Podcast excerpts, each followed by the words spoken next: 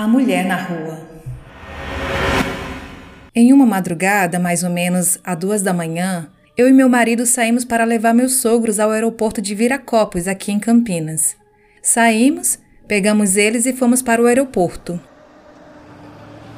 Durante o caminho de ida ocorreu tudo bem. Deixamos eles lá, nos despedimos e seguimos o caminho de volta para casa. Nisso já eram umas três da manhã. Quando chegamos no meio do caminho, onde tinha uma ladeira, começamos a subir. Quando olhamos mais à frente, lá no alto da ladeira, onde passava uma encruzilhada, avistamos uma mulher pálida, tão pálida que chegava a um tom azulado. Estava em um vestido branco, tinha os cabelos pretos e longos. Gelei de tanto medo. Logo perguntei ao meu marido se ele também estava vendo. Ele também viu. Não conseguiu frear o carro e nem ligar o farol alto para tentar enxergar melhor, ou até mesmo sinalizar para ver se ela faria algum movimento. Quando nos aproximamos do lugar onde a mulher estava, havia ali um cavalo muito lindo e ele não saiu do meio da rua. Até hoje não sabemos o que era aquela imagem e não consigo descrever se era bom ou ruim. Esse relato foi enviado no e-mail pela Susan.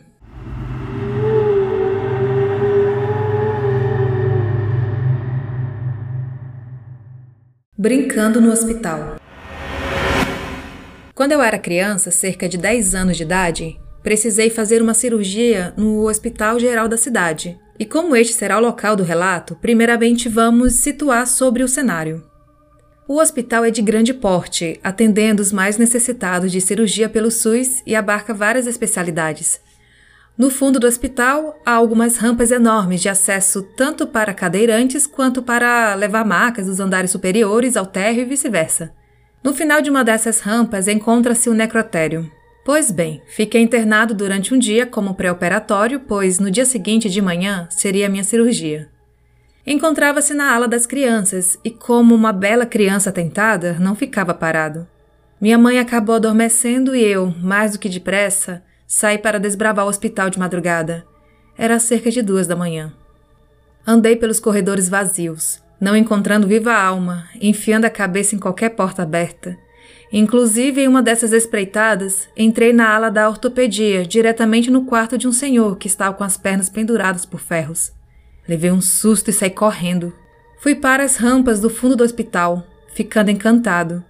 Achava maravilhosa aquelas rampas, pois podia ver todo o horizonte lá de cima. Claro, isso era a visão de uma criança miúda. Como estava no térreo, fui subindo, subindo, até que dei de cara com quatro crianças brincando. Este fato foi tão marcante para mim que lembro até hoje como elas eram. Havia uma menina alta, um pouco maior do que eu, usava vestido azul e tinha cabelos longos e pretos. Dois meninos pequenos, sendo um deles quase um bebê, mas já andava. Deveria ter um ano e alguns meses. O outro era maiorzinho, com cabelinho de cuia. Os dois estavam vestindo pijama. E por último, a outra garota, maior que os meninos, porém menor do que a mais velha. Usava um vestidinho amarelo. Quando me viram, sorriram e chamaram para brincar. Na diversão, criança esquece de tudo e de todos e só quer saber de brincar. Logo me juntei a eles. Todo serelepe, feliz, perguntei do que estavam brincando. Eles responderam que era de quem escorregava mais longe da rampa. Olhei para eles sentando e tentando escorregar, mas não conseguiam facilmente. Achei engraçado no momento e somente depois que cresci, relembrando a história, notei outra coisa sem explicação. Por mais que eles se esfregassem na rampa suja, a roupa deles continuava limpa. Lembro-me de olhar para o vestido azul da menina e estar como que saído direto do guarda-roupa. Na minha vez de escorregar, acabei ficando com as roupas imundas e levando uma bronca da minha mãe mais tarde. Naquela noite brincamos e brincamos, rindo inocentemente como se não houvesse amanhã.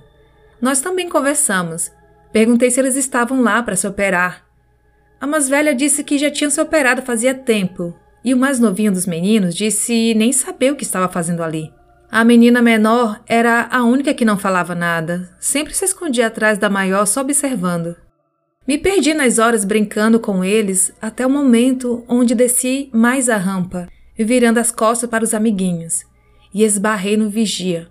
Levei um susto, mas nada comparado ao pobre vigia, que apesar do porte grande, ficou pálido de susto com os olhos arregalados quando me viu. Ele me pegou pelos ombros e perguntou: O que está fazendo aqui, menino? Tarde assim? Eu estou brincando com os amigos. Que amigos? Olhei para trás e nem rastro dos garotos. Na minha mente de criança pensei: vagabundos correram e deixaram para trás. O vigia me pegou pelo braço dizendo que não tinha ninguém lá e me arrastou para o quarto onde estava internado. Minha mãe acordou com um sobressalto perguntando onde eu estava. O vigia respondeu que eu estava brincando perto do necrotério.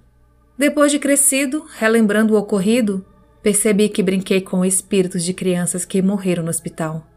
Me dói o peito só de lembrar naqueles garotos cheios de vida que faleceram antes de sequer entender o que era a morte. E espero, do fundo do coração, que eles tenham seguido em frente. O não acidente de outra dimensão. Assim que lerem o relato, vocês entenderão o título. Estava no Fiat da minha irmã, junto dela, do meu amigo e mais duas mulheres do seu trabalho, totalizando cinco pessoas no pequeno Fiat. Nos metemos em uma campanha eleitoral, na verdade, a minha irmã, daí ela acabou arrastando a mim e a meu amigo para lhe dar apoio. Por isso fomos para o município cujas ruas ela não conhecia muito bem. Enquanto conversávamos, minha irmã passou por um cruzamento cujo semáforo se abriu para ela, mas o caminhão que vinha do outro lado não parou. Passou direto no sinal vermelho, vindo diretamente para cima da gente. Todos nós vimos e começamos a gritar porque não tinha escapatória. O imenso caminhão iria nos atingir em cheio, bem no meio do carro.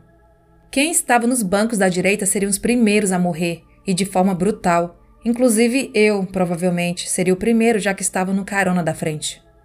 Olhei para trás como se para dizer adeus aos demais ou confirmar se aquilo não seria um pesadelo. Mas infelizmente eles também estavam gritando apavorados. E em uma fração de segundo, algo surpreendente aconteceu. O carro se curvou em S. Sim, isso mesmo. Poderia ser alucinação minha, mas todos os presentes no carro viram o automóvel se torcer para evitar o caminhão, enquanto escapamos seguindo em frente. Não tenho uma maneira clara de explicar, mas foi isso que aconteceu. O carro se dobrou para evitar o choque. Ele literalmente se curvou como uma cobra escapando da mordida de um predador.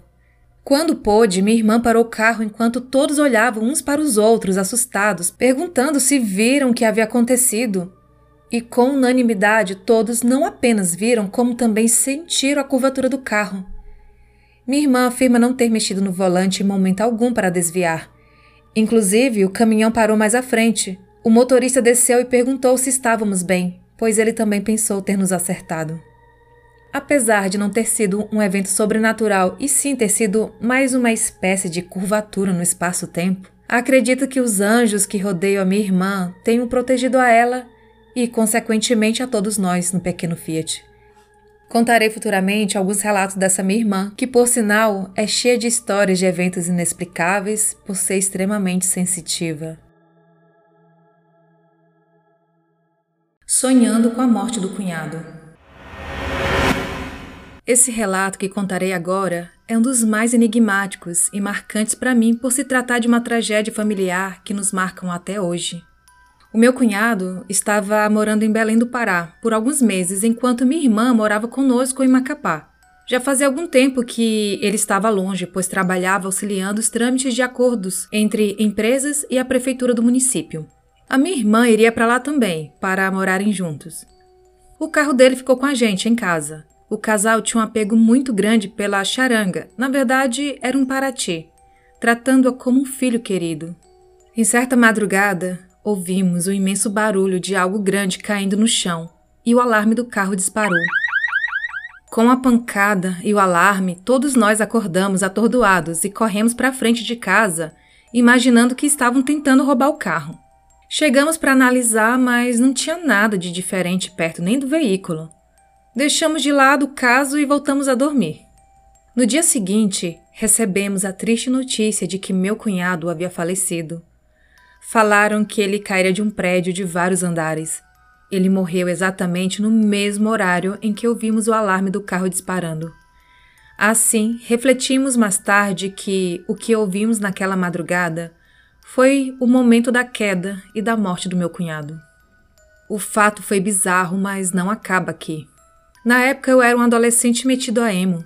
E talvez por isso não sentia absolutamente nada quando soube da notícia, apesar de gostar muito do meu cunhado. Simplesmente pensei: é a vida, todos morrem no final. Aceitei a morte dele sem nenhum pingo de emoção. Se tratava de uma fase típica de aborrecente sem empatia por nada, sabe? Inclusive por isso, acabei brigando com minha outra irmã, porque ela me acusava de não estar nem aí. Só virei a cara para ela e fui embora. A minha irmã viúva, destruída e desolada, foi então para Belém tratar dos trâmites do enterro, enquanto lá em casa cuidaram de separar os pertences dele. Por isso, suas roupas foram jogadas na cama para serem guardadas em outro lugar. Quando entrei nesse quarto, assim que vi as roupas do meu cunhado, senti uma sonolência inexplicável. Só tive tempo de deitar na cama e cair em sono profundo em cima de suas roupas Dormi e sonhei com algo surreal. Eu estava no prédio onde aconteceu a morte dele. E eu não era apenas um espectador, eu era ele. Meu cunhado tinha o hábito de beber e naquele momento se encontrava embriagado, totalmente fora de si. Ele era um homem grande, era muito alto, media mais de dois metros de altura. Estava cambaleando, desnorteado, tentando sentar na beirada da pequena sacada que dava quase na dobra do joelho dele. De tão alto que era, bastava se escorar para se sentar. Lembro de mim, na pele dele, sentindo tontura e tentando sentar na beirada dessa sacada, mas desnorteado. Tombava para trás caindo. Tive a sensação de queda, o mundo se alongando e se deformando diante dos meus olhos. No momento em que bati no chão, acordei. E ao mesmo tempo que abri os olhos, ouvi o som de asas batendo, como se vários pássaros ao redor de mim estivessem alçando voo. Eu olhava para as paredes e em todos os ângulos onde meus olhos batiam, elas estavam ficando pretas, sendo cobertas por piche, enquanto se distorciam como em uma alucinação, e o barulho de asas só aumentava. Não aguentei mais a pressão e fechei os olhos com a mão na cabeça. No segundo seguinte, estava chorando, jorrando lágrimas que não entendia de onde vinham. Não entendia o que estava acontecendo. Era como se aquela escuridão ao meu redor estivesse me consumindo. Meu pai e uma das minhas irmãs entraram no quarto naquele momento. Eu estava histérico, gritando: Meu Deus, meu Deus, com o peito arfante e chorando torrentes de lágrimas, enquanto falava tropegamente o que tinha sonhado. Meu pai então começou a orar na minha cabeça enquanto a minha irmã tentava me acalmar. Meu choque ficou ainda maior quando vi aquele velho rezar porque ele não era nada religioso. Conforme os minutos passavam, a escuridão e o barulho de asas foi se dissipando. Comecei a retornar aos poucos à realidade. Refletindo depois, fiquei com a sensação de que foi a última lição do meu cunhado, como se ele dissesse: você não chorou por mim, então sinta o que eu senti. Outro detalhe do caso é que eu não sabia como ele tinha morrido.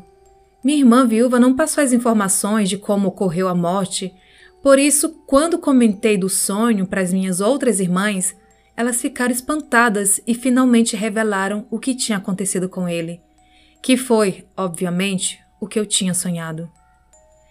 Até hoje, esse evento me dá calafrios pelos sentimentos aterrorizantes e angustiantes daquela escuridão consumindo tudo ao meu redor.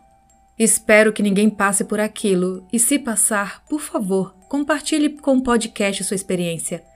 Ou pelo menos saiba que você não está sozinho. Todos esses relatos foram enviados pelo Kleber de Macapá, Amapá.